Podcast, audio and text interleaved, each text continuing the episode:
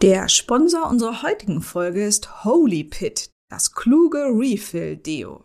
Holy Pit ist ein Startup aus Wien, das nachfüllbare Deos entwickelt hat. Das recycelte Case wird einfach mit den Refills aus Papier wiederbefüllt. So wird Plastikmüll reduziert. Gemäß dem Holy Pit Motto Making the World Refillable gibt es jetzt auch mehr als nur nachfüllbare Deos. Alle Holy Pit Produkte sind ergiebig, ressourcenschonend und vegan. Schau am besten unter www.holy-pit.com vorbei. Es ist so schön für mich, die meisten dieser Männer jetzt wieder in meinem Leben zu haben, als Freunde, als Bekannte, als einfach Teil meines Lebens, als Menschen, die mich begleitet haben. Und ich bin so, so dankbar dafür, dass ich mir wirklich für meine Zukunft und für die Zukunft aller Menschen wünsche, dass wir einander wohlgesonnen bleiben können, auch wenn wir merken, auf so einer Paarbeziehungsebene hat es eben nicht geklappt mit uns.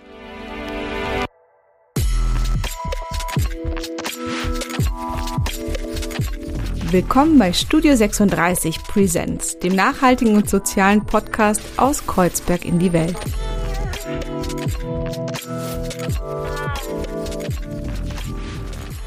Die Berliner Autorin Katja Levinar, deren Bücher Sie hat Bock und Bock, Männer und Sex sich bereits einen Namen in der modernen feministischen Literatur gemacht haben, hat kürzlich ein neues Buch Ex veröffentlicht, in dem sie ihre vergangenen Beziehungen zusammen mit ihren Ex-Partnern reflektiert.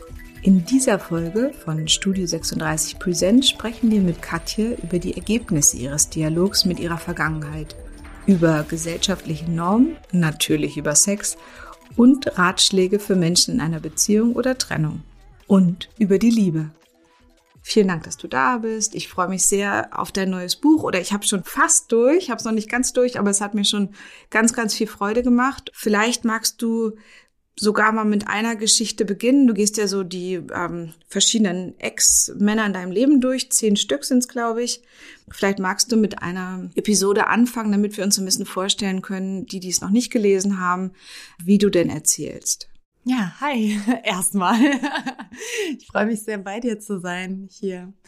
Und vielleicht fange ich einfach gleich mal ganz von Anfang an und gar nicht direkt mit einer echten Episode, äh, sondern mit dem Moment, der mich überhaupt dahin gebracht hat, äh, diese Reise auf mich zu nehmen, diese Reise in die Vergangenheit. Und zwar habe ich mitten im fiesesten Liebeskummer einen meiner Ex-Freunde wieder getroffen. Ich habe ihm getextet, wie man das manchmal so macht, wenn man irgendwie lost ist und äh, sich an irgendwas festhalten will, was, was nichts mit dieser Situation, in der man sich gerade befindet, ähm, ja, zu tun haben will. Und wir haben uns wieder getroffen und wir haben über uns damals gesprochen und festgestellt, wir erzählen uns zwei völlig unterschiedliche Geschichten. Wir haben zwei Versionen von, von denselben Geschehnissen im Grunde, aber haben das komplett unterschiedlich wahrgenommen. Und in diesem Moment war ich wirklich erkenntnisberauscht, muss ich so sagen, weil ich das Gefühl hatte, wow, ich habe das so noch nie gesehen, so wie er das gesehen hat. Ich habe mich auch noch nie so gesehen. Und ähm, was ist, wenn das auch in anderen Beziehungen passiert ist, dass ich bestimmte Dinge nicht mitbekommen habe, dass ich in Tunnel war, dass ich ähm, äh, verletzend wurde, ohne es zu merken zum Beispiel. Was kann ich eigentlich sonst noch von all den anderen Männern lernen, mit denen ich zusammen war? Und ähm, ja, dann habe ich ihnen geschrieben und dann ging's los, einer nach dem anderen. Ich muss sagen, ich habe das Buch Sie hat Bock, habe ich ähm, total verschlungen. Ich fand es wirklich großartig. Ich habe es meinen Töchtern jetzt auch geschenkt. Sie haben es leider noch nicht gelesen. Ich würde es mir eigentlich total wünschen, weil ich das Gefühl habe, dass gerade für junge Mädchen das eine ganz, ganz wichtige Sache wäre, das so ein bisschen vorher zu lesen, bevor man eigene, vielleicht auch negative Erfahrungen macht. Es hat mich wirklich sehr, sehr bewegt und ist mir sehr, sehr lange nachgegangen. Und ich muss sagen, bei deinem ähm, jetzigen Buch über die Ex-Männer, da habe ich so ein bisschen gestutzt, weil ich dich als super progressiv und feministisch erlebt habe und dann dachte, Lernen von Männern, wie kommt sie denn darauf, so als Grundidee? Und dazu kommt, dass ich selber mit meinem Ex-Mann noch zusammenlebe und mit meinen wirklich Ex-Beziehungen in einem ganz engen Kontakt stehe. Und deshalb diesen Moment, den du beschrieben hast, dass man den Kontakt nicht mehr hat und dadurch eben auch so einen Teil seiner Vergangenheit verliert und auch über sich dann aufhört zu lernen, weil man sich nicht weiterentwickelt, auch mit denen, die man verlässt, den kannte ich für mich so nicht. Ich habe dein Buch jetzt aber gelesen und war total begeistert, dass da natürlich auch alle feministischen ähm, Sachen wieder vorkommen, dass es jetzt nicht darum geht, dass man von Männern lernt, sondern dass man eigentlich gemeinsam in Beziehungen über sich lernt. Und deshalb, genau, hat's mir super gefallen. Was würdest du denn sagen, was waren so die ersten Reaktionen von anderen um dich rum auf das Buch? Weil es ja, sagen wir mal, ein bisschen weniger hart und kontrovers ist, aber auch nochmal ein ganz neuer Aspekt von Beziehungen. Das ist so interessant, dass du sagst, es ist nicht so hart und ähm, kontrovers und du kennst es gar nicht aus deinem eigenen Leben, denn ich glaube, damit bist du wirklich eine der wenigen Ausnahmen, die mir so untergekommen sind. Denn das, was ich kenne aus meinem Umfeld oder auch das, was ich kenne von Ratschlägen, die man bekommt nach einer Trennung zum Beispiel oder während einer Trennung, ist ja eigentlich das genaue Gegenteil. Es ist immer, mach die Tür zu, ruf den Arsch nie wieder an, totaler Kontaktabbruch, sonst kommst du auf deine Gefühle nicht klar, all solche Sachen. Ne? Ähm, und danach leben auch die allermeisten Menschen. Das heißt, wenn sich zwei Menschen trennen, dann gehen sie in der Regel getrennte Wege, haben nichts mehr miteinander zu tun, sprechen nicht miteinander und äh, im schlimmsten Fall, und das ist, glaube ich, gar nicht so selten, hassen sie einander einfach. So, insofern kam ich mir total äh, punk vor, als ich die Idee hatte, mit meinen Ex-Partnern wieder Kontakt aufzunehmen. Und inzwischen bin ich auch total kuriert von dieser Idee, dass man sich für immer den Rücken kehren sollte, wenn man auseinandergeht oder beziehungsweise wenn man merkt, dass die romantische Beziehung nicht hingehauen hat. Also mein meine Idee von Beziehung beenden ist inzwischen auch eine ganz andere. Ist eben nicht Beziehung beenden, sondern, sondern äh, möglicherweise einen Punkt hinter das Romantische machen. Aber diesen Menschen, der mir ja offensichtlich eine Weile wichtig war, in meinem Leben behalten. So, ähm, das ist meine Idee für meine zukünftigen Trennungen, so noch welche kommen sollten. Aber tatsächlich bin ich auch, äh, wenn ich diese Idee äußere und auch wenn ich vom Buch erzähle, immer wieder konfrontiert mit so einem Was, wie und warum. Also diese, diese Vorstellung mit Menschen, mit denen man mal romantisch verbunden war, ähm, Kontakt zu haben und aus anderen Gründen als wieder miteinander anzubandeln, das ist für viele Menschen ganz, ganz schwer zu verstehen. Und ähm, gerade diese Idee, dass man mit zusammenkommt, um miteinander zu reden, aber eben nicht, um an irgendetwas wieder anzuknüpfen, das ist, das ist unvorstellbar. Und deswegen kommt auch ganz oft die erste Frage, die mir gestellt wird, wenn ich äh, erzähle, ist so, ja, und, und wie war das für deinen Mann, dass du die alle wieder getroffen hast, so als hätte ich vorgehabt, mit allen wieder direkt irgendetwas anzufangen. Totaler Bullshit. Ihr habt ja auch eine offene Beziehung, von daher wäre ja eh das jetzt auch nicht total schlimm, nochmal mit irgendwem anders was zu haben. Wie viel Patriarchat steckt denn da drin, dass man das so unmöglich findet, da nochmal, dass gerade auch zum Beispiel Männer das aushalten, dass sich ihre aktuelle Partnerin nochmal mit alten Partnern trifft? Also ist das auch was Patriarchales, dass man das total unterbinden muss oder ist es eher was Menschliches, weil ein Gefühl von Eifersucht doch auch unabhängig vom Gesellschaftssystem ja bei den vielen, bei den meisten auch verankert ist? Mm, das ist so versteckt patriarchal. Also in, in, in erster Linie natürlich nicht, weil was hat das schon damit zu tun? Ähm, das würde man einem Mann wahrscheinlich genauso gegenüber sagen. Oh, wie ist denn das für deine arme Frau, wenn du jetzt wenn du jetzt all diese ganzen äh, Frauen wieder triffst und möglicherweise gibt es da eine erotische Spannung, gib es zu. Du hast es auf sie ab, abgesehen. So. Aber wenn wir uns diese Fixierung ansehen, die wir in unserer Gesellschaft auf diese lebenslange, monogame, ähm, bis in alle Ewigkeit reichende äh, Liebe angeht, dann kann ich schon sagen, die ist ganz klar patriarchal. Das ist etwas, das äh, passiert ist in dem Moment, wo die Menschen sesshaft wurden und äh, man den Besitz ja plötzlich irgendwie auch zuordnen musste. Vorher gab es kein Mein und Dein, es gab nur unser. In, in, dem Moment, wo die sesshaft wurden, gab es dann Vieh und irgendwie Ackerland und so weiter. Und da musste ganz klar die männliche Linie geschützt werden und äh, jedem Mann wurde eine Frau zugeordnet, die eben seine rechtmäßigen Nachkommen zur Welt bringen sollte. So, ne? Also das ist keine romantische Geschichte gewesen. Das war kein, oh, wir lieben uns so doll und wir wollen nur einander, sondern das war eine sehr pragmatische, sehr, ja, hm, wie kann ich sagen, ja, sehr auf den Mann letzten Endes, sehr auf, auf sein Kapital abzielende Lösung. So, und was wir daraus gemacht haben inzwischen ist so ein, ist so, so ein romantischen Überbau, den wir seit, ich weiß nicht, vielleicht 100, 200 Jahren haben mit der Liebesheirat. Aber also wenn wir uns angucken, wo das Ganze herkommt und äh, wie tief verankert es uns ist, äh, in uns ist, also gerade in uns Frauen, diese Idee, ohne Mann nicht bestehen zu können, ohne Mann nichts wert zu sein, dass wir uns eigentlich immer in einer Partnerschaft befinden müssen, um uns irgendwie gut und sicher zu fühlen, dann würde ich sagen, mh, mm, ja, schon sehr patriarchat. Dann Katja, hat denn dein Partner deine Idee unterstützt? War das in Ordnung für den? Wir haben es ja eben, das schon mal einmal kurz angesprochen, aber ähm, war das okay für eure Familie? Total. Ich habe wirklich Glück mit meinem Mann, dass der mich immer in allem unterstützt und immer alles toll findet, was ich mache, oder zumindest so toll, wie ich das finde. Ähm, ja, also wir haben wirklich eine Kultur von, du findest es gut, dann los, mach es. Also es gibt kein gegenseitiges Zurückhalten in irgendetwas.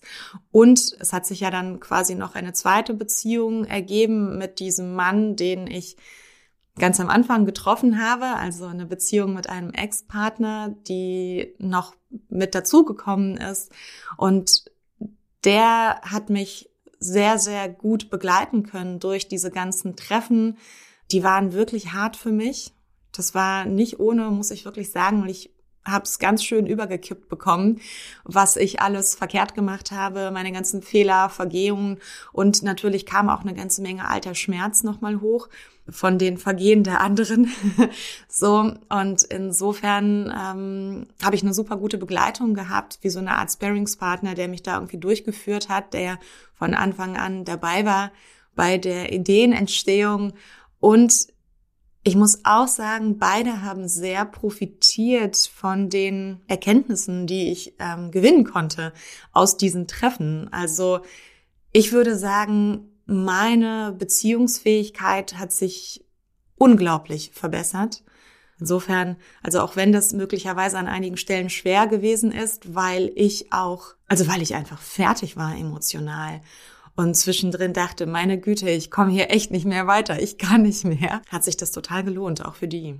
Ich habe ja schon gesagt, ich lebe mit meinem Ex-Mann zusammen und mit meinem Freund und deshalb habe ich diese Co-Beratung relativ regelmäßig, dass mir mein Ex-Mann manchmal auch sagt, wenn, ich, wenn er das Gefühl hat, dass ich was total Schräges mache oder auch Muster wiederhole, die wir auch schon hatten. Und das habe ich auch mit anderen jetzigen Freunden, die quasi mit denen ich vorher zusammen war, die immer wieder mir quasi auch was gespiegelt haben, was sie auch schon mit mir erlebt haben habe ich als sehr, sehr reich und gut empfunden. Und ich finde, so ist auch so der, der Weg, den du schilderst, den konnte ich total nachvollziehen, wie man manchmal seinem jüngeren Ich da auch begegnet und dann auch so denkt, so, wow, was habe ich da für einen Quatsch gemacht oder so dass das eine super interessante Reise ist, auf jeden Fall. Hast du einen Ratschlag mitgenommen aus der, aus dieser Vergangenheitsgeschichte? Also gibt es was, was du so äh, als Muster erkannt hast, was du vielleicht ähm, anders machen würdest? Oder ähm, ist es einfach so, dass generell sich damit zu beschäftigen, warum eine Beziehung auseinandergeht, dass das schon was Sinnvolles ist? Ich habe einen Haufen Muster gefunden, die natürlich mich jetzt ganz persönlich betreffen, meine Kommunikationsfähigkeit, meine Ängste, meine Unsicherheiten und so weiter. Und die werden bei jeder Person ganz, ganz anders sein, ganz unterschiedlich sein. Aber wenn es einen Ratschlag gibt, dann ist es der, den anderen zuzuhören und es anzunehmen. Denn wie oft erlebe ich, dass ähm, eine Person kritisiert wird, ob jetzt ich persönlich oder jemand anderes, und ähm, sie sofort in so ein Ja, aber geht. Jemand sagt, du hast mich verletzt oder du ähm, hast Folgendes gemacht, das irgendwie hat mir nicht gut getan oder hier sehe ich, wie du so und so agierst, was auch immer das ist, ja. Und ähm, sofort gehen wir in so eine Abwehrhaltung und wir entschuldigen das, wir erklären das, weil du hast vorher Folgendes gemacht und ich habe als Kind auch schon hm, hm, hm. und so bin ich eben, musst du mitleben. Also wir finden, wir finden tausend Gründe dafür, um diese Dinge, die uns andere Menschen spiegeln und das tun sie ja permanent nicht anzunehmen. Und na klar, wir müssen nicht jeden Blödsinn annehmen. Manchmal haben wir es auch echt mit gestörten Personen zu tun und bestimmt, bestimmt will ich nicht von von jedem der Männer, mit denen ich jemals zusammen war oder geschlafen habe, ähm, hören, was sie dazu denken, weil das waren auch ein paar echt komische Typen darunter so. Äh, aber gerade wenn es um, um längere Beziehungen geht und Menschen, mit denen wir, mit denen wir nah gewesen sind, die haben einen ganz, ganz speziellen Blick auf uns und die sehen Dinge, die wir selber nicht sehen. Das war für mich so eine krasse Überraschung zu, zu merken, wie mein Selbstbild ins Wanken gerät, weil ich mich immer für für total korrekt und irgendwie super liebenswert und, und so gehalten habe. Und wenn ich irgendwie mal daneben gelangt habe, ja dann nur, weil man mich irgendwie dazu gezwungen hat oder so. Aber nein, das hat man nicht. Das sind, das sind meine persönlichen Muster, das sind meine Entscheidungen gewesen, mich so oder so zu verhalten. Und ähm, es war wirklich hart für mich, mich da aufzumachen und, und mich eben der Sicht des anderen zu stellen. Ich glaube, das habe ich ganz schön hart vermieden. Was ich sehr bewundere bei dir ist, ist so ein bisschen die Abfolge deiner Bücher. Das heißt, du hast erst über sie geschrieben und über, Weib, über deine und weibliche Sexualität. Und ich habe ja schon gesagt, ich fand das Buch sehr, sehr schmerzhaft. Ich musste zwischendurch überblättern und alles, weil das kein, das ist kein einfacher Text, sondern der ist auch wirklich voller Gewalt und oder Gewaltschilderung und wirklich ein sehr ähm, ein, sehr aufrüttelndes Buch auf jeden Fall. Dann hast du über ihn geschrieben. Das fand ich auch super interessant, weil ich oft die Männer so ein bisschen auch rauslasse. Und jetzt schreibst du letztlich über Beziehungen, ist mein Eindruck. Und was ich daran total mochte, ist so einen Weg mitzugehen mit jemandem, der ähm, quasi sich mit seiner eigenen Sexualität wirklich auseinandersetzt, dann nochmal guckt, wie ist das mit, was steckt da bei Männern auch dahinter und dann dem, wie leben wir heute zusammen. Und ich kann es nur vielleicht, weil wir auch so vom Alter oder so, so ein bisschen ähnlich sind, kann ich es vom Weg total nachvollziehen. Und deshalb fände ich es auch so schön, wenn meine Töchter das, dein erstes Buch jetzt lesen würden. Aber vielleicht kannst du noch mal sagen, was sind so Sachen, die du deinem jüngeren Ich mitgeben würdest? Also was würdest du der 20-jährigen Katja raten, die so loslegt mit den, mit den Jungs? Was sind Sachen, die dir vielleicht geholfen hätten? Es ist ja ein bisschen schwer, so eine Frage zu beantworten, ohne in so Kalendersprüche ja, zu verfallen. Nimm dir die Zeit, die du brauchst. Ja, Mache genau. nur, was sich gut anfühlt. Mhm. Genau solche Sachen sage ich meinen Töchtern und die ja. gucken jetzt immer so ratlos. Und ich äh, finde es sehr schwierig, das in Worte zu fassen, gerade bei Sexualität, ähm, was nicht komisch klingt dann oder so banal. Ich finde es so schön, die Generation meiner Tochter zu sehen. Ich weiß nicht, wie alt deine jetzt sind. Meine ist 15 geworden gerade. Und ähm, wenn ich sie und ihre Freundinnen so sehe, dann habe ich das Gefühl, die sind, die sind schon so krass empowered. Die wissen so genau, was sie wollen und wie weit sie gehen und wie weit nicht und sind so bei sich. Also das ist ein riesiger Unterschied zu mir, als ich 15 war. Ich wusste gar nichts. Also weder wusste ich, was ich will, noch wusste ich, wo meine Grenzen sind, noch wie ich mich verhalten kann, so dass, dass, ähm, dass ich mich wohlfühle, dass andere sich mit mir wohlfühlen. So, also ich war komplett drüber. Und alles war ein einziges Drama in meinem Leben. Und äh, die Mädels jetzt sind irgendwie so geerdet und ähm, ja, fragen halt die Jungs, ob sie, ob sie mit ihnen knutschen wollen, so. die wissen genau, wo lang. Ich bin total fasziniert davon.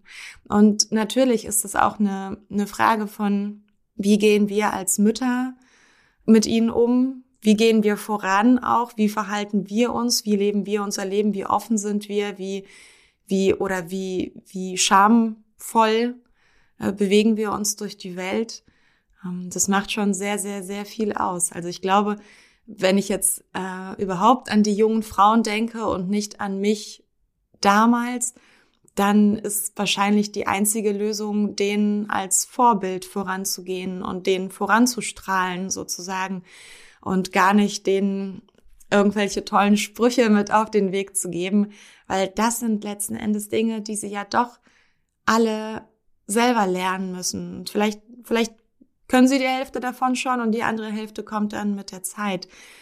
Ähm, ja, und, und wahrscheinlich ist es so, dass wenn ich in die Vergangenheit zurückgereist wäre und äh, meinem 15-jährigen Ich nochmal begegnen könnte und sagen würde, hey, nochmal nicht so ein Drama, Leben geht weiter, alles gut und so, guck, was du brauchst, bla bla bla. Ich hätte ich hätte es nicht spüren können.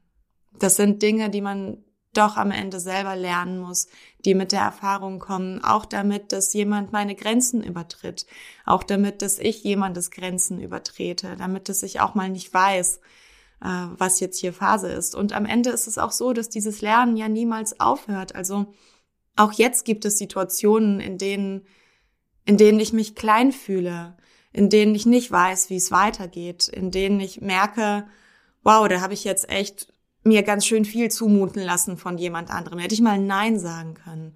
Auch das passiert nach wie vor, aber es wird weniger und weniger und weniger. Ich glaube, das ist einfach ein lebenslanger Prozess. So. Also, wo ich dir total zustimme, ist, dass man natürlich die äh, Fehler auch machen muss, um äh, zu wachsen. Also ich glaube, ich hätte auch ganz viel nicht annehmen können. Und trotzdem gibt es ja auch einen gesellschaftlichen Teil, der in meinem Erleben hoffentlich heute ein bisschen besser ist als noch vor 30 Jahren, als ich oder vor äh, ja oder 25 Jahren, als ich angefangen habe mit Sex, dass ich total hoffe, dass sich ein bisschen schon auch gesellschaftlich was getan hat und allein so das ganze von MeToo über Nein sagen, dass das schon auch ein bisschen mehr klarer geworden ist für jüngere Frauen.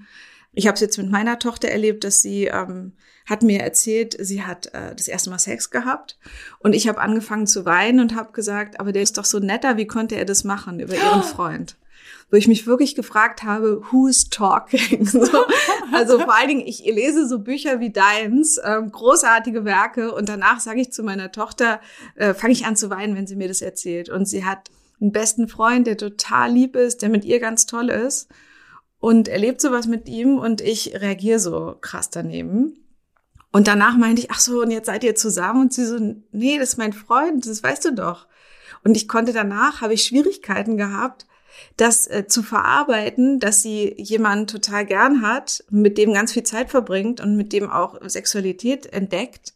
Und sie sind aber gar kein Paar dass ich das, und das sagte ich so, hab, also so, das fand ich so interessant, was da unterschwellig noch total in mir drin steckt, dass ich das nicht fassen konnte, was sie für eine Beziehungsform sich da ausdenkt, so, die ich ihr hoffentlich anders vor, also die ich ihr auch wirklich anders vorgelebt habe, also von daher total nachvollziehbar. Von daher hoffe ich sehr, Katja, dass da eine neue Generation kommt, die Sachen ähm, besser macht und auch wo die Gesellschaft das unterstützt. Weil ich habe zum Beispiel das erste Mal vor drei Jahren erlebt, dass mich jemand beim Sex gefragt hat, ob es in Ordnung ist. Und das war für mich ein totaler Aha-Effekt, mhm. dass das mhm. erste Mal Consent abgefragt wird. Von daher wäre es wirklich schön, wenn sich da grundsätzlich was tut. Ähm, was ist dein Eindruck, auch so die Rezeption von deinem ersten Buch und zu den Büchern jetzt? Hat sich wirklich was getan? Also auch in dem, wie, wie du wahrgenommen wirst? Ich glaube ja. Also es ist natürlich jetzt nur so eine gefühlte Wahrheit, die ich ausspreche. Aber ich finde, es hat sich wahnsinnig viel verändert in den letzten Jahren überhaupt. In meiner Wahrnehmung war das MeToo, das so eine Wahnsinnsbucht erzeugt hat und seitdem äh, verändern sich die Dinge einfach in rasanter Art und Weise, bestimmt immer noch nicht so sehr oder noch nicht so schnell, wie wir sie gerne hätten, aber da müssen wir auch einfach Geduld haben. Ne? Wenn Patriarchat 10.000 Jahre alt ist, dann kriegt man das nicht in 100 Jahren Frauenbewegung umgestürzt, sondern das dauert und dauert und dauert. Aber ich finde, die Zeichen stehen, stehen total dafür, dass sich jetzt wahnsinnig vieles verändert. Und gerade wenn man jetzt auch ähm, die Öffentlichkeit sich anschaut, äh, was, was für Dinge thematisiert werden, die vor 20 Jahren oder selbst vor zehn Jahren einfach niemanden interessiert hätten. Die wären nicht durchgekommen, dass wir uns öffentlichkeitswirksam mit toxischer Männlichkeit beschäftigen, mit Sexismus, äh, mit Übergriffigkeit, mit auch eben genau solchen Fragen, wie können andere Beziehungsformen, Familienformen existieren, äh, wie viel Berechtigung haben sie und so weiter und so fort. Also ich finde, wir, wir machen Riesenschritte tatsächlich. Da bin ich so froh. Ich, sind nicht alle so wirr im Kopf wie ich, die dann sowas sagen. Du hast ja auch über Männer geschrieben und ehrlicherweise äh, mein ganzer feministischer Blick äh, und auch wahrscheinlich total selbstzentrierter Blick lässt die Männer immer ein bisschen raus. Äh, was haben denn Männer davon, von gleichberechtigten Beziehungen, von gleichberechtigter Sexualität, von ähm, dem Lösen von bestimmten Stereotypen? Also was ist vielleicht auch ähm, für Männer gut daran, was es für eine neue Bewegung gibt oder eine alte Bewegung noch mal stärker? Also zuerst einmal ist es ja so, dass auch wenn es anders aussieht, Männer unter dem Patriarchat eben auch zu leiden haben. Es sind nicht nur die Frauen. Äh, bei den Frauen ist es ein bisschen offensichtlicher, weil sie, gut, wir brauchen jetzt nicht darüber zu reden, dass sie eben äh, nicht die Machtpositionen innehaben, nicht das Geld haben, viele Freiheiten nicht haben, die Männer sich rausnehmen können. Ähm, auch wenn das inzwischen, Gott sei Dank, nur noch Nuancen sind, äh, die sich zwar immer noch. In Deutschland. Genau, in Deutschland so, wenn wir hier sozusagen nach Europa gucken, ähm, das sieht woanders nochmal, wenn man das globaler betrachtet, natürlich ganz anders aus. Ja, sieht man wieder mal, ne, aus was für einer privilegierten Position ich rede, wie, wie, wie schön ich es habe oder wir es hier haben, dass wir so etwas sagen können. Männer, das musste ich bei der Recherche für das äh, Männer- und Sex-Buch feststellen, äh, leiden tatsächlich auch, denn was die haben, ist ähm, eine, eine, eine andere Form von, ähm, wie kann ich sagen, Unterdrückung, die bei ihnen stattfindet, nämlich dass sie ihren, ihren weichen Teil, ihren äh, emotionalen Teil nicht zeigen dürfen, nicht leben dürfen, dass sie immer damit rechnen müssen, dass wenn sie einmal nicht der harte, geile Ficker sind, und ich meine das jetzt nicht nur im sexuellen Sinne, sondern auch in einem gesellschaftlichen, ja, wo es auf äh, Potenz im sozialen Sinne ankommt, auf, äh, auf äh, sich, sich durchsetzen, äh, viel Kohle machen, irgendwie einen geilen Body haben, so Muskeln und irgendwie so, ein, so einen Status sich erarbeiten. Ähm, dass wenn sie, wenn sie das nicht schaffen, dass sie sozusagen auch ihren Wert einbüßen, dass sie ihr Gesicht verlieren, ihre Männlichkeit verlieren und quasi ihre Existenzberechtigung. So, das heißt, wir haben das, das Problem, das wir mit den Incels haben, zum Beispiel, oder man muss nicht mal ein Incel dafür sein, einfach nur einer von diesen frustrierten, abgehängten Männern, die das Internet voll kommentieren mit ihren misogynen Sprüchen und ihren Hasstiraden und Drohungen und so weiter, ja. Das sind genau diese Männer in den allermeisten Fällen, die es nicht geschafft haben, in diesem System äh, der Potenz sich einen Platz irgendwo zu erobern, wo sie sich sicher fühlen können. Das sind diejenigen, die ganz, ganz unten sich in der Hierarchie befinden, ja, und die eine wahnsinnige Aggression und einen wahnsinnigen Hass entwickeln, eben genau deswegen. Sie sehen aber nicht, dass es das System ist, äh, das sie so krank macht, sondern sie denken, das sind die Frauen, das sind die Schwulen, das sind die Transpersonen. So, die suchen sich, die suchen sich eben äh, Feindbilder außerhalb dessen. So, das ist das eine. Und jetzt habe ich zu einer echt langen Rede angesetzt. Okay. Also diese, diese ständige Angst, nicht manns genug zu sein, ist ein wahnsinniger Druck, der auf vielen Männern lastet. Auch sogar auf Männern, die, die sich den Feminismus auf die Fahnen geschrieben haben. Auch sie müssen innerlich ständig gegen diesen Druck angehen, denn der ist uns so krass antrainiert den, ähm, ja, das erfordert einfach wahnsinnig viel innere Arbeit, um den loszulassen. Und ähm, wahrscheinlich ist es auch wirklich weiterhin eine Frage von Generationen, dass der vielleicht irgendwann nicht mehr so stark oder überhaupt nicht mehr da sein wird. Also ich kann das für die beiden Männer sagen, mit denen ich lebe. Da habe ich das Gefühl, jeder löst es auf eine andere Art, aber beide sind komplett in so einem patriarchalen Aufwachsen gefangen und haben, glaube ich, im Gegensatz zu mir, die ich tausend Bücher lesen kann und immer wieder voller Wut denke, Mensch, da ist immer noch viel zu tun und sie sagt das Richtige, haben sie viel weniger auch so eine Bewegung, mit der sie sich positiv beschäftigen können und identifizieren können mit anderen Bildern auch von Männern zum Beispiel, ist mein Eindruck. Also auch was Kindererziehung angeht, wie verhalte ich mich in der Familie, wie kann ich, was ich, Arbeitszeiten reduzieren oder eben auch nicht stark sein oder so. Da haben die viel, viel weniger Vorbilder. Und damit will ich nicht irgendwie jetzt das Patriarchat entschuldigen, sondern nur, das ist das, was ich gemerkt habe, dass es ähm, auch ganz wichtig ist, männlich gelesenen Menschen aufzuzeigen, was sie davon haben, sich damit zu beschäftigen und auch Sachen ein bisschen anzugehen und zu ändern. Es fehlte auch einfach die Gesprächskultur. Genau, auch also untereinander wahrscheinlich. Untereinander, auch. sie reden einfach nicht über solche Dinge. Und wenn ich mich vergleiche mit meinen Freundinnen, wie, wie wir, also nächtelang Thema Vereinbarkeit, unsere Sexualität, unsere Beziehungen und so weiter, das, äh, da bleibt einfach nichts ungesagt und nichts unhinterfragt auch. Wir sind uns gegenseitig auch ein sehr, sehr gutes Korrektiv. Während Männer, ich weiß nicht, was Männer zusammen machen. Ich habe ich hab das noch nicht. Sie trinken halt ein Bier oder machen eine Radtour oder so, gucken Fernsehen, ähm, spielen Kicker ist auch schön, ist super aktiv, ist ist super aber es, es, fehlt halt was. Ja. Und ich mag, ich bin oft äh, gute Freundin von Männern und da findet es dann statt, mhm. so, so ein Gespräch, aber eben da fehlt es einfach untereinander auch, weil ich kann da viel Quatsch auch nicht nachvollziehen wahrscheinlich. ähm, ich bin neulich im Auto gefahren mit so einer Jungstruppe und dann lief im Radio ein Lied von irgendeiner ähm, deutschen Band und da war der Titel äh, oder die, die Zeile war immer wieder, auch weiße junge Männer können Depri sein, so ungefähr. Und das ganze Auto hat mitgesungen und alle hatten so ein bisschen Tränen in den Augen. Ja, man gemerkt hat, ich hatte so einen verrückten Moment. Und es sind alles große, starke, junge Jungs so, wo man gemerkt hat, es gibt auch eine Seite und da ist ja auch äh, so berechtigt das ist, äh, der weiße Mann, wie viel Unglück er auch über diese Welt gebracht hat und bringt. Ähm, gibt es eben auch die Seite von dem, dass sich viele auch unverstanden fühlen, dass auch die Partner, die wir haben, ähm, auch unglücklich und ängstlich und unsicher sind mit allen möglichen Sachen ähm, und dass es da eben weniger Ausdruck nach außen gibt. So. Jetzt will ich Männer gar nicht so entschuldigen. Ich finde sie super, aber ähm, ist auch noch ganz viel schräg da dran. Ähm, nenn mir doch mal drei Geschlechter- oder Sexklischees, die du am absurdesten findest, Katja. Was würdest du denn sagen? Was ist besonders ein besonders schräges Klischee? über Männer oder über Frauen? Oh, geht beides. Die Frau will erobert werden. Das verstehe ich auch gerade. Das, das finde ich. Weil auch mein eigener Sexdrive geht damit gar nicht. Ja. Ich verstehe den Witz. Also das kann ich gut nachvollziehen. Genau, so geht's mir auch.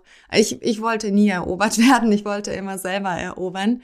Aber das war auch wirklich merkwürdig für viele Männer, glaube ich. So dieses, wow, jetzt macht sie den ersten Schritt, jetzt fühle ich mich irgendwie untergebuttert, nicht mehr männlich. Man wirkt ja auch ein bisschen leicht zu haben dadurch, wenn man selber erobern will. Ich glaube, das ist, das ist genau das. Die Frau will erobert werden, bedeutet eigentlich, die Frau soll nicht so leicht zu haben sein. Sie soll mit möglichst wenig anderen Männern geschlafen haben. Am besten nur mit mir. Das ist das, was ich meiner Tochter gesagt habe. Ich habe zu ihr gesagt, nach dem ersten Mal erzählt's keinem. Oh. Ja, voll krass. Super krass, wo man merkt quasi, was ich sofort gedacht habe, das darf jetzt keiner wissen. Also das ist so krass unterschwellig noch so verankert, dass man das nicht, dass man das nicht nach außen sagen darf. Und ähm, ich erlebe das in meiner offenen Beziehung und auch um den um mich rum. Wir sind so mehrere Paare, alle ewig lange zusammen, gute feste Beziehungen. Und da sind viele offen. Und da ist doch das so, dass die Männer, ähm, die haben was mit anderen Frauen und es ist äh, offen und klar und so.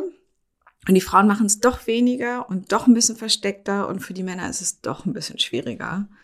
Und das finde ich super krass, das auch so zu sehen, obwohl man schon so einen Schritt gegangen ist, ist der andere doch, und das ist auch, finde ich, in Ordnung, denn wenn die Gefühle da sind, sind sie halt da, so dass es dann doch für die Männer schwerer ist, wenn sie das Gefühl haben, ihre Frau ist sexuell aktiv, auch noch außerhalb der Beziehung. Ich habe mit meinem Freund letztens so ein Gespräch geführt, wo ich eigentlich auch gar nicht glauben konnte, was ich da höre.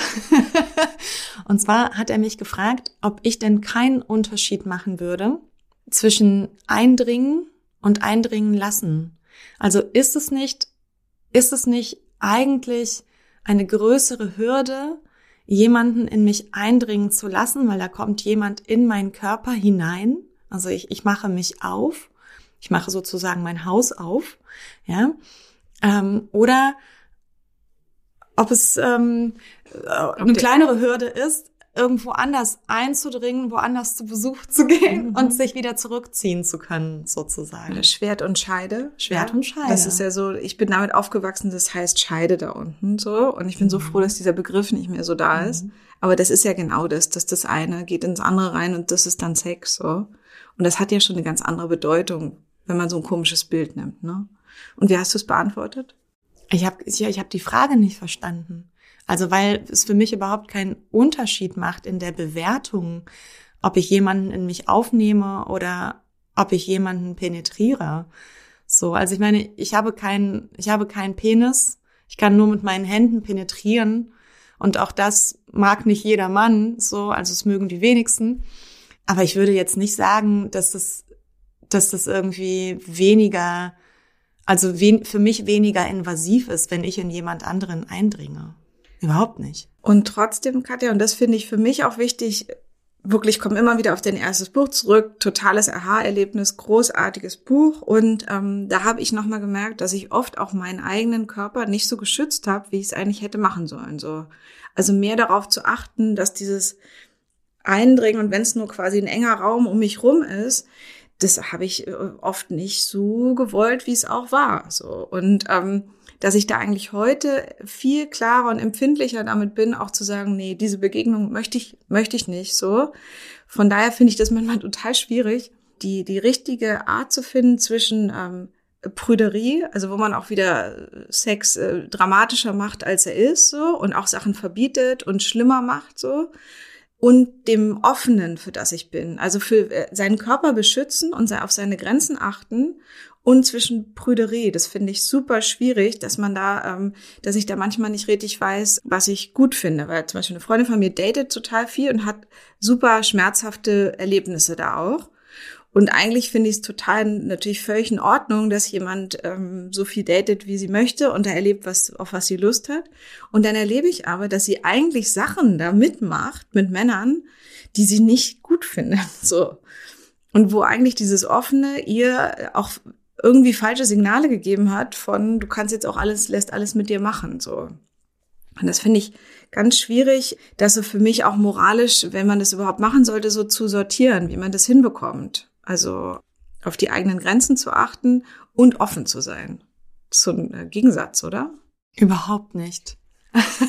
nee, finde ich gar nicht. Also ich finde, das, das, das sind zwei völlig unterschiedliche Dinge. Das eine ist Prüderie, wo du etwas aus, aus, einer, aus einer moralischen äh, Warte heraus verurteilst und sagst, ne, ne, ne, date nicht so viel, weil dann wirst du zu Schlampe oder so, jetzt als Beispiel.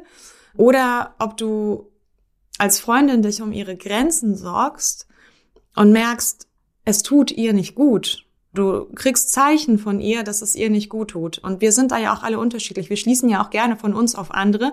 Also das, was uns nicht gut tun würde. Ich habe auch so eine Freundin, wo ich das Gefühl habe, sie wird, sie wird komplett zu Tode gequält von so einem Typ.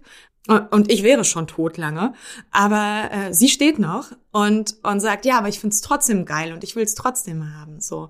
Und da muss ich auch einen Schritt zurücktreten und sagen, ja, okay, dann viel Spaß, Baby. Los, lass dir weiter in die Eier geben. Aber es kann durchaus sein, dass es so einen Moment gibt von, hier gehe ich wirklich über meine Grenzen oder jemand geht über seine oder ihre Grenzen und das ist, hat nichts mit Brüderie zu tun, das anzusprechen und äh, zu beschützen, ob jetzt sich selbst oder jemand anderes.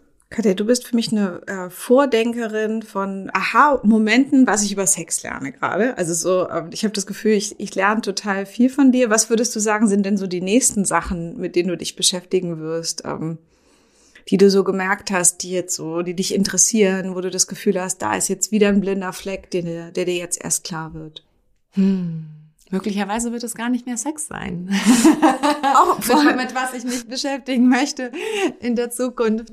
Ich weiß es Gärtnerei, nicht. Riesenthema. Gärtnerei, äh, noch nicht für mich.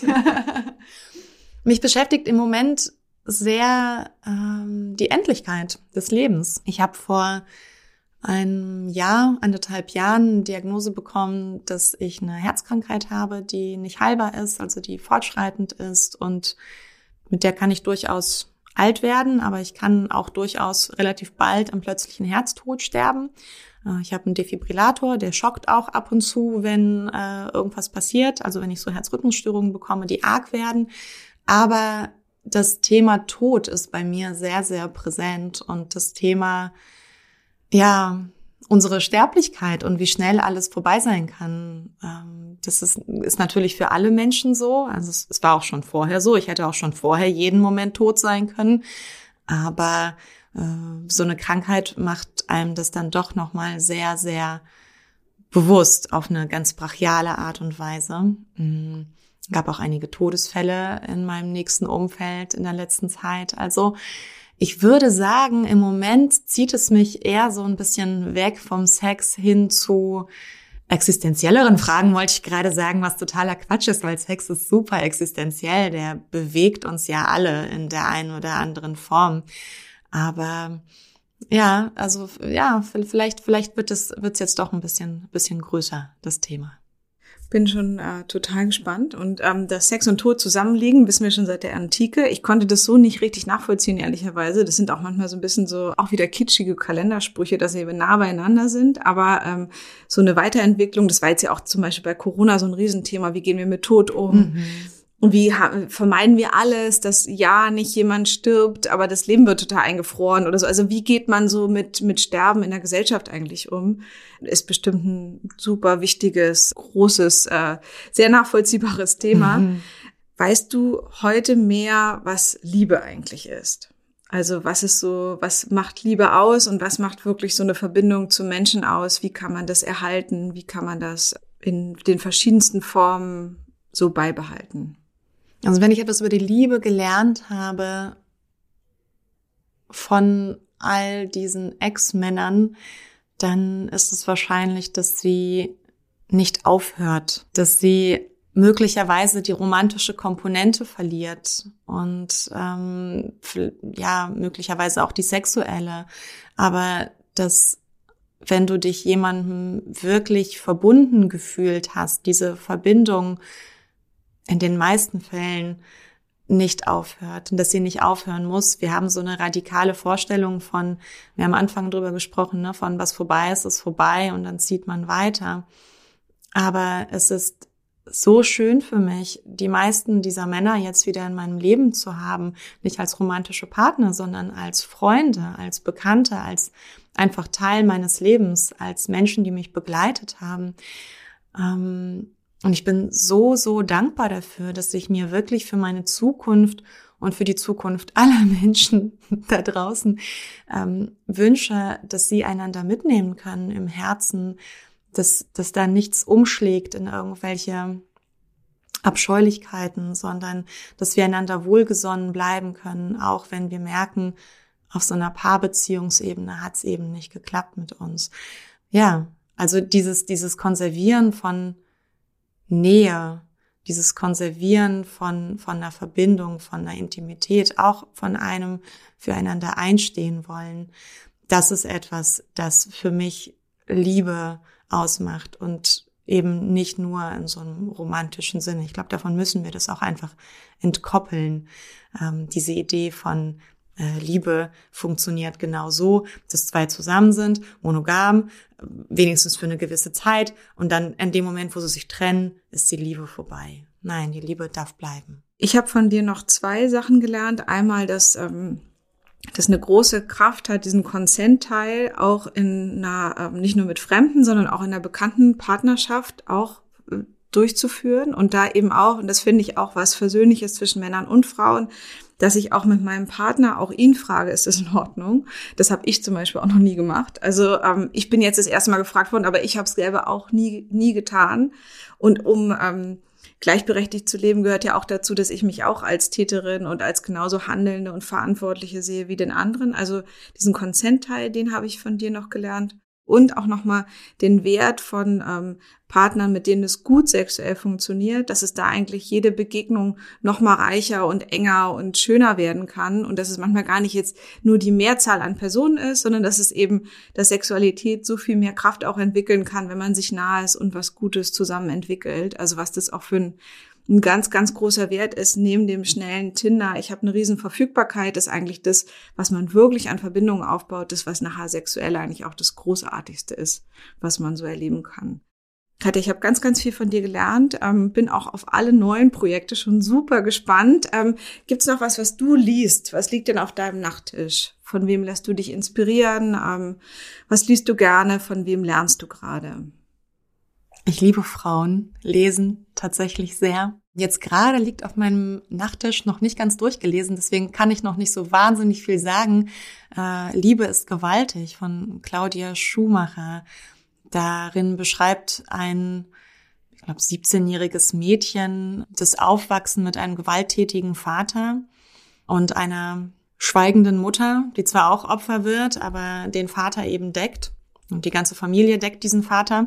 Und es ist wahnsinnig auffühlend und äh, schrecklich gut geschrieben. Also äh, es lohnt sich total, das zu lesen. Ich weiß noch nicht, wie es ausgeht, ob sie es schafft, sich aus den Fängen dieser Familie zu befreien oder nicht, aber es ist ein totaler Kracher. Liebe ist gewaltig. Liebe ist gewaltig. Vielen Dank für den guten Tipp. Und ähm, hast du noch eine gute Nachricht? Was ist eine gute Nachricht für alle da draußen, die sich mit Liebe, Verbindung, Ex-Partnerinnen beschäftigen? Die gute Nachricht ist, dass es auf uns selbst ankommt. Auch wieder ein Kalenderspruch, aber erst wahr, weil wie oft haben wir das Gefühl, irgendwie Opfer der Umstände zu sein oder Opfer der anderen Menschen, der, der schlechten Partner oder der der Leute, die uns nicht beachten oder was auch immer. Wir geben sehr, sehr gerne anderen Menschen sozusagen die Schuld für unser Unglück oder die Verantwortung dafür, dass irgendwas in unserem Leben nicht klappt oder so. Und das ist totaler Käse. Seit ich das weiß, geht's mir so viel besser, dass ich merke, ich habe das in der Hand, mit wem ich zusammen bin. Ich habe es in der Hand, mit wem ich meine Zeit verbringe. Ich bin lieber alleine, als in einer schlechten Beziehung festzustecken. Oder äh, ich beende auch mal ein Date, wenn ich das Gefühl habe, das langweilt mich hier wirklich über alle Maßen. Es geht einfach nicht mehr. Muss ich gehen. So, ähm, wir haben sehr, sehr, sehr viel mehr in der Hand, als wir eigentlich denken, als wir uns vorstellen können. Und ähm, daher würde ich sagen, gute Nachricht ist auch eine Einladung dahin, sich und das eigene Leben dahingehend zu überprüfen, was eigentlich noch alles möglich wäre und wie viel wir nicht hinnehmen müssen. Vielen, vielen Dank. Schön, dass du extra hergekommen bist. Ja. Kreuzberg. Dankeschön. Danke, dass ich kommen durfte. Es war sehr schön mit dir.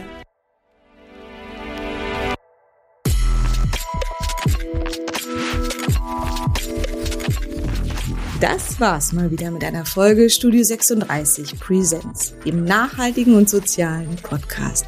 Wenn ihr mit uns zusammenarbeiten möchtet, Anregungen oder Ideen habt, schreibt uns gerne über info at studio36.berlin. Wir freuen uns drauf. Bis zum nächsten Mal. Eure Nike.